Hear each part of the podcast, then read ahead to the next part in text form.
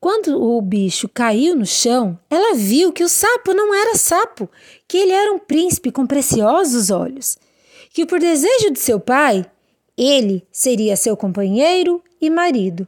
Ele contou à princesa que havia sido encantado por uma bruxa malvada e que ninguém poderia livrá-lo do feitiço, exceto ela. Também disse que no dia seguinte iriam todos juntos a seu reino.